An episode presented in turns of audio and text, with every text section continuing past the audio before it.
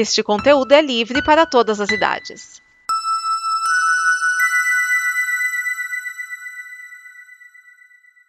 Obrigado por dar play neste programa.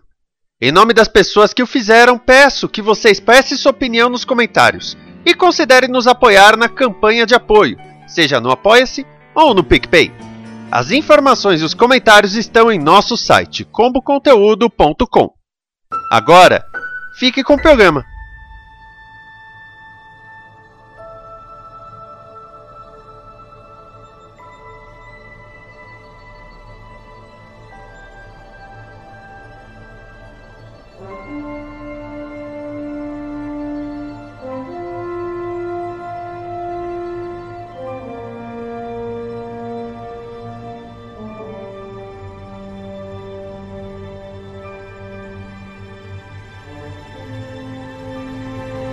Frequências de saudação abertas esse é o episódio do Dobra 9, podcast onde estamos analisando cada um dos episódios da série de Star Trek, dessa que é a sua terceira era na televisão. Meu nome é Ricardo Pinheiro e nós estaremos hoje falando do episódio All In, de Star Trek Discovery. Esse episódio foi distribuído pelo Paramount Plus no dia 10 de fevereiro de 2022 nos Estados Unidos e no dia seguinte no Brasil. Este é o oitavo episódio da quarta temporada de Discovery. Passemos então à frase do episódio. Very dead, Mr. Spock. Olha, são muitas frases do dono do cassino nesse episódio, então eu pesquei uma. Você tem um acordo, mas se tu pegares uma mosca de mexilhão, eu apanho um pouco de pão verde. Tá claro? Rasmazaro, uma metralhadora de frases que para nós é puro nonsense. Passemos então à resenha do episódio. Caplá! O episódio começa no ponto onde o anterior parou, com a fuga de Juan Tarka e Cleveland Booker que querem resolver o problema da anomalia da sua maneira. O almirante Vance está muito pistola com o que aconteceu, já que além da possibilidade deles causarem um conflito intergaláctico, eles roubaram o único protótipo de uma nova unidade de esporos. Lembre-se, de lixo, temporada passada. A presidente Rilla que está irritada porque Tarka está lá por causa de Vance, que deixou ele livre, leve e solto para fazer o que quisesse. A questão é, para fazer a tal arma é preciso isolínio, uma outra daquelas substâncias que aparecem em Star Trek para explicar certas situações e que tantos filmes e outras séries da franquia. Olá, Voyager. A frota começa a rastrear as principais fontes de isolínio nas quais eles devem ir, e a presidente fala para a capitã Michael Byrne ficar de fora dessa situação. Ela tem envolvimento pessoal. Sua missão é encontrar informações que ajudem a entender o que é a tal espécie 10C e assim estabelecer um primeiro contato. Vance depois vai até Michael no seu gabinete para se explicar. Ele conta que assistiu uma palestra de Tarka há uns 10 anos, ficou fascinado com o que ele disse, colocou ele na pesquisa e deu no que deu. Ele fala da sua vida pessoal, acabou de conseguir estar novamente próximo à família, mal consegue imaginar agora ter que se afastar deles novamente. Então a ordem que Vance dá a Michael é que ela seja criativa ao coletar esses dados ou seja, também haja para impedir Tarka e Book. Ela diz que tem uma ideia de um local onde ela pode obter os dados necessários e provavelmente encontrar com Book e Tarka lá. Um comerciante chamado Rasmazaro, que tem uma espécie de cassino flutuante no planeta Poratia, fora da jurisdição da Federação, e que se chama a Boca do Karma. E esse cassino está escondido dentro de uma boca de uma gigante serpente marinha holográfica naturalmente. Quanto a Book e Tarka, a dupla não está lá muito afinada. De um lado, a gente tem um mega ego do cientista, do outro, nosso anti-herói, uma Cuba mal resolvida, um desejo incontrolável de salvar mais planetas, garantir que ninguém mais sofra como ele sofreu com a perda de Keijan. Book e Tarka chegam no cassino e vão logo falar com Razmazar. Feliz por ver seu velho amigo, Raz consegue arranjar para eles o isolínio, mas antes pega todo o látino que eles trazem para cobrir uma velha dívida que Book deixou. E eles ficam limpos, sem nada. Tarka está sempre cheio de confiança e ele tem um plano para fazer algum dinheiro rápido, oferecendo-se para encontrar trapaceiros que estão roubando no cassino. Quanto a Michael, ela chega numa nave auxiliar para se manter discreta. A Federação, principalmente a Frota Estelar, não é lá muito bem vista ali. E ela vem acompanhada de Ozekon. A princípio, ela vai adquirir cartas estelares. As estrelas são bonitas, assim ela diz para o Haas. Mas também vem tentar impedir que Book e Taka comprem o isolínio. Ou tá lá também para ter a oportunidade de entrar em ação, ainda mais depois que vimos em episódios anteriores com ela. Elas chegam, embora as cartas dela pareçam fáceis de obter, o preço do isolínio era maior do que elas tinham de barras de Latino disponíveis. Mas ou tem uma ideia. O casal encontra-se em diferenças irreconciliáveis, de modo que cada um vai com seus respectivos parceiros tentar arrumar algum Latino para comprar o isolínio. Qual foi a ideia de ou? Bem, entrar no ringue, lutar, vencer o atual desafiante e ganhar as apostas, arrecadando todo o latino que puder para comprar o isolínio, cuja inflação está galopante. É o que temos então uma sequência de MMA. Nós vimos a primeira luta, aposta em 2 para 1. A segunda é ouvida, não vemos, ela perdeu também, aposta 10 para 1. E na última luta com a aposta de 45 para 1, John ou ou Ozekun vence. Michael recebe o Latino de que necessita. Enquanto isso, Book e Tarka encontram o trapaceiro, que na verdade é um transmorfo. Na sua fuga, ele se transforma, entre outras coisas, em um pingo e sai rolando. Já dá pra ver que é um transmorfo mais evoluído, capaz de mudar o seu volume corporal. É uma sequência engraçada, divertida, que no final das contas é preso por um campo de contenção criado por Tarka, mas não sem antes Michael e Book trabalharem juntos. Contudo, Haas tem mais uma surpresa. Há agora mais interessados no isolinho, no caso, dois ex-membros proeminentes da então destruída cadeia Esmeralda, que estão na esperança de se tornarem o próximo Osiris. E aí voltamos a Discovery, o que vemos é Paul Stamets um pouco liberado da pesquisa, já que Zora pede para assumir o processamento dos dados da espécie 10C.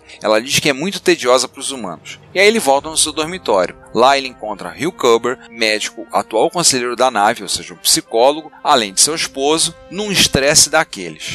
E o que, que, ele faz estressado? Arruma tudo. A coisa chega a ser engraçada. Ele grita com o drone DOT 23, que faz o de aspirador de pó robô evoluído. O médico tá na pior, ele não viu os sinais de buca, se culpa por isso, assumindo para si o peso todo da nave. A gente tem um momento agradável e tocante. Stamets fala também dos seus temores. O que vem por aí, se a Jill e Grace se adaptaram em trio, etc. E ele aconselha o conselheiro da nave, orientando a dar uma pausa, Vamos relaxar, vamos passear no holodeck, já que agora tem a programação de um belíssimo campo de flores. E ambos saem de mãos dadas rumo ao holodeck mais próximo. Uma cena muito bonita. Voltamos para o cassino flutuante de Haas, que decide quem ficará com Isolino e será aquele que venceu uma partida de poker leoniano, jogo no qual o Booker é muito bom. Michael e Book podem pelo menos concordar que os dois aspirantes a tiranos da cadeia Esmeralda não devem botar suas mãos nesse material perigoso. Então eles agem em conjunto de uma forma divertida. A Michael fala o tempo todo, até fazer que ambos os desafiantes saiam do jogo. Ou Itarka ficam observando e dialogam. Ela argumenta conseguindo que o gênio compreendido, segundo ele mesmo, revele mais da sua motivação e do grau de perda que sofreu. Os participantes de última hora da corrente Esmeralda são despachados e a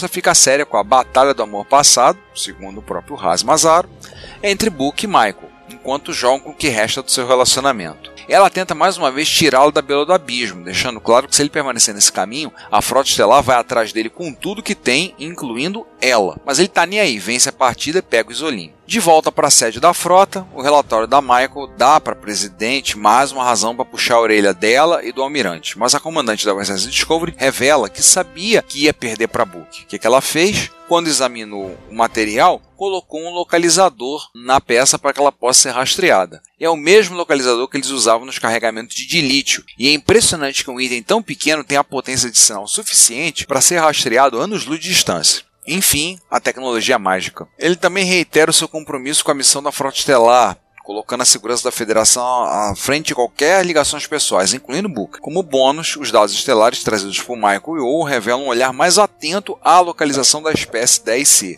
30 anos-luz além da barreira intergaláctica. Isso também se identifica um gigantesco hipercampo artificial que requer enormes quantidades de energia. 220 milhões de quilômetros de raio. Provavelmente tem uma estrela e dois ou três corpos celestes ali dentro. Maior do que uma esfera de Dyson. E essa foi a chave final para compreender o que é a anomalia. Ela não é uma arma, mas uma draga que percorre a galáxia em busca de um mineral raro para manter esse hipercampo, a boromita, outro elemento tirado da cartola. Vai vendo, trackers. Vance assinala que se a anomalia é um equipamento de mineração, imagine então as armas de fogo desses caras. Book e Tarka explodirem a anomalia, esse pessoal pode apontar as armas para toda a federação. Por isso, a ordem da presidente Rillock é que eles têm que ser detidos, custe o que custar. Fim do episódio. Passemos a questionamentos e opiniões. Live long and prosper. Esse é um episódio divertido, mas mais morno que os anteriores. Talvez tenha sido proposital no retorno da temporada. É um episódio com poucos cenários, sendo que o, principal é o cassino flutuante Rasmazaro, que dá um ar de Star Wars ao episódio. Lembremos, a franquia de George Lucas praticamente começou num bar com uma banda tocando uma música que de tão legal não desgruda da cabeça. O interessante é justamente mostrar o mundo fora da Federação, coisa que Discovery tem explorado ainda de forma tímida, mas assim tem feito. Temos algumas cenas muito boas com Michael e Booker, agora em lados opostos, mas ainda com alguma diversão e cumplicidade. Sonico Martin Green e David Ajala estão muito bem afinados. Aliás, eu continuo afirmando, ele é, de todos os atores que contracenaram como par romântico com o Sonico em Discovery, ele é aquele que tem a melhor química e é o melhor deles. A aportação de Owen Oladejo como o Ozekon nesse episódio foi ótima, mais longa. Ela teve a oportunidade de ser o centro da atenção, não só nas cenas de luta, mas também no jogo de damas verbal dela com Tarka. E ele revela um pouco da sua motivação. Nós já sabemos, mas os personagens não. Odd Fair traz mais um pouco de nuance para o Almirante Vance ao falar das suas preocupações relacionadas à sua família e sua história com Tarka. Tielar Rosero, como a presente Rilla, continua muito bem no papel, mostrando altivez e autoridade. Finalmente entendemos o que é anomalia, basicamente um equipamento de mineração com mais uma daquelas substâncias que só existem em Star Trek, no caso agora boromita. E aí tem aquele sutil recado da dependência de uma fonte de energia, na nossa cidade do petróleo, no século 32 do dilítio. O anfitrião, Ras Mazaro, é uma metralhadora de referências aleatórias. Confesso que eu não relacionei quase nenhuma delas com o universo Star Trek. O ator está muito à vontade no papel, me diverti com ele. Eu achei que Michael e Wolf fossem chegar lá paisana, mas vieram trajando uniformes da frota, mesmo estando no lugar que não era muito amigável a elas. Nós tivemos alguns aliens novos, mas nada de muito relevante, mas pelo menos a história avançou um tanto. Descobriu-se finalmente o que é anomalia, quem opera, o que fazer agora. Mas tem uma coisa que me intrigou. Ninguém na Federação em mil anos ou mais investigou o que estava logo ali depois da barreira intergaláctica. Tá certo que tem a barreira, mas 10 séculos de exploração espacial profunda, ninguém parou para ir lá dar uma olhada? Será que o trauma gerado pelo ocorrido com Gary Mitchell lá na série clássica os afastou tanto assim? Porque a Federação age assim, né? banindo completamente aquilo que gera problemas. Assim foi com manipulação genética devido às guerras eugênicas com androides depois dos incidentes que ocorreriam no Top Planet, nós vimos em Star Trek Picard. Em vez de estudar e corrigir os erros, eles preferem banir tudo. É esquisito, mas a gente vai andando. Passemos às curiosidades do episódio. Computer? Computer? O título All In refere-se a apostar tudo. É algo que O, Michael e Booker disseram no episódio em momentos diferentes. Este é o quarto episódio no qual Sam Cochran é acreditado como roteirista e é o primeiro da quarta temporada. E este é o primeiro episódio de Discovery que temos dois diretores creditados. Christopher J. Byrne é acreditado pela quarta vez e Jane McGowan é acreditada pela primeira vez em uma série de Star Trek. O Almirante Vance menciona a classe Eisenberg, que é uma homenagem ao falecido ator Aaron Eisenberg, o Nog de Deep Space Nine. Isoline é uma substância criada para Star Trek e as armas que usam esse material foram proibidas como parte do segundo conjunto de acordos de Kittomer. Lembrar que os primeiros acordos de Kittomer aparecem no filme Star Trek VI, A Terra Desconhecida. Nesses acordos, o Império Klingon assina um tratado de paz com a Federação. Mas no filme Star Trek Insurrection, o Sona usa uma dessas armas contra a Enterprise E. O cassino flutuante Rasmazaro, a boca do Karma, fica em Poratia, que foi o local onde a ISS Discovery, do universo espelho, e a USS Discovery trocaram de lugar na primeira temporada. Foi também avistado em cartas estelares anteriormente em Discovery e Star Trek Picard. Depois de ser reparado na doca Archer, a USS Discovery passa a usar naves auxiliares do século 32, vistos pela primeira vez em detalhe no episódio da quarta temporada de Examples. Michael e O voam na DSC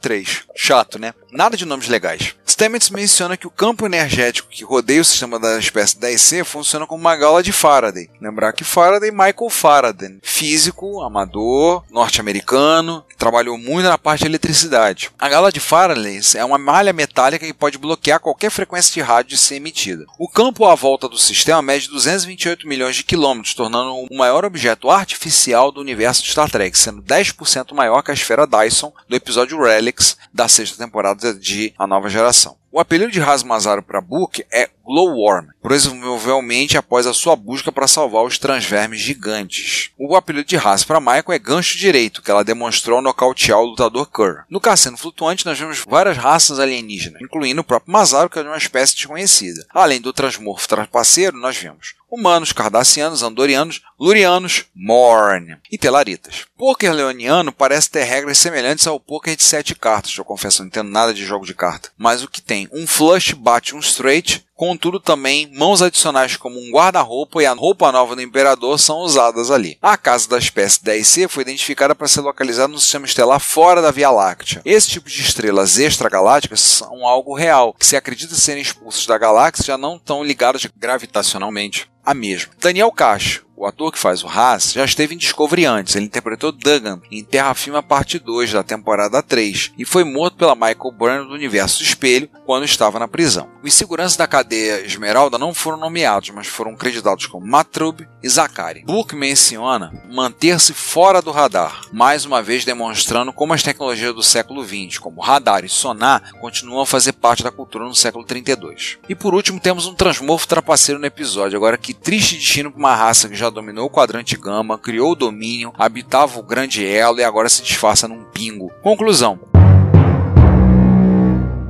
Até aqui, esta para mim é a temporada mais consistente de Discovery. Todos os episódios são pelo menos bons, e esse é um bom episódio. Como normalmente ocorre com as séries de Star Trek, elas melhoram com o tempo. E com isso encerramos mais um episódio do Dobra 9. Mais uma vez, muito obrigado por ter ouvido até aqui. Reiteramos o nosso convite para você consumir conteúdo de alta qualidade visitando comboconteúdo.com. Participe da campanha de financiamento coletivo da Combo em apoia.se combo. Visite o retrópolis.net.br para ouvir o podcast que eu cometo lá com mais quatro mentes em baixa resolução sobre computação clássica e ver as nossas notícias e novidades que temos sobre esse fascinante mundo. E mais uma vez, visite o Trek Brasilis em trekbrasilis.org. Também agradecemos ao Memory Alpha e ao Trek Movie como bases para compormos o texto desse episódio. Frequência e saudação encerradas, até o próximo episódio.